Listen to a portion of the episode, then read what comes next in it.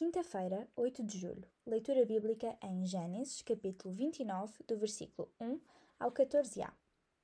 Jacó chega a Padan Jacó continua a viagem e chegou finalmente ao seu destino na terra oriental. Ainda longe, viu três rebanhos descansando junto de um poço no meio do campo, esperando a altura de irem beber. E uma pesada pedra cobria a boca do poço.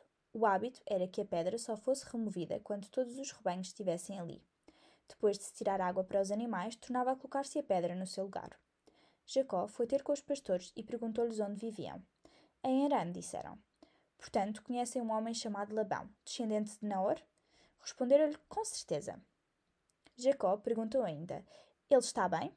Ao que responderam: Sim. Olha, vem ali a filha Raquel com o rebanho. Por que é que não tiram água para os animais, para que possam voltar às passagens? perguntou Jacó.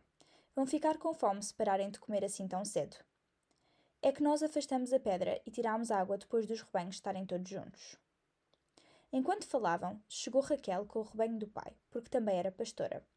Ao ver Raquel, a filha do seu tio Labão, com o rebanho de seu tio, Jacó aproximou-se e retirou a pedra de cima do poço e deu água ao rebanho do, tio, do seu tio Labão.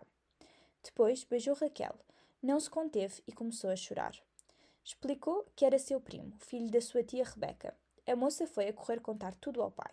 Labão, assim que viu que era Jacó que chegava, precipitou-se ao seu encontro, recebendo-o com muita afeição, levando-o para casa, ouvindo do sobrinho tudo o que lhe contou da sua vida. Tu és realmente da mesma carne, do mesmo sangue que eu, exclamou Labão, comovido. Este é mais um encontro maravilhoso, que poderemos até dizer de amor à primeira vista. Mas o importante a reter é que o plano do Senhor estava a ser seguido. Jacó foi gentil para com Raquel ao retirar a pedra de sobre o poço, mas o seu choro mostra também reconhecimento a Deus por tudo o que estava a acontecer. Será que nós só nos lembramos de Deus nos momentos maus para pedir ajuda, ou nos momentos de alegria e sucesso também mostramos com prazer a nossa gratidão a Deus por tudo o que nos tem dado? Aquelas famílias iriam manter-se unidas.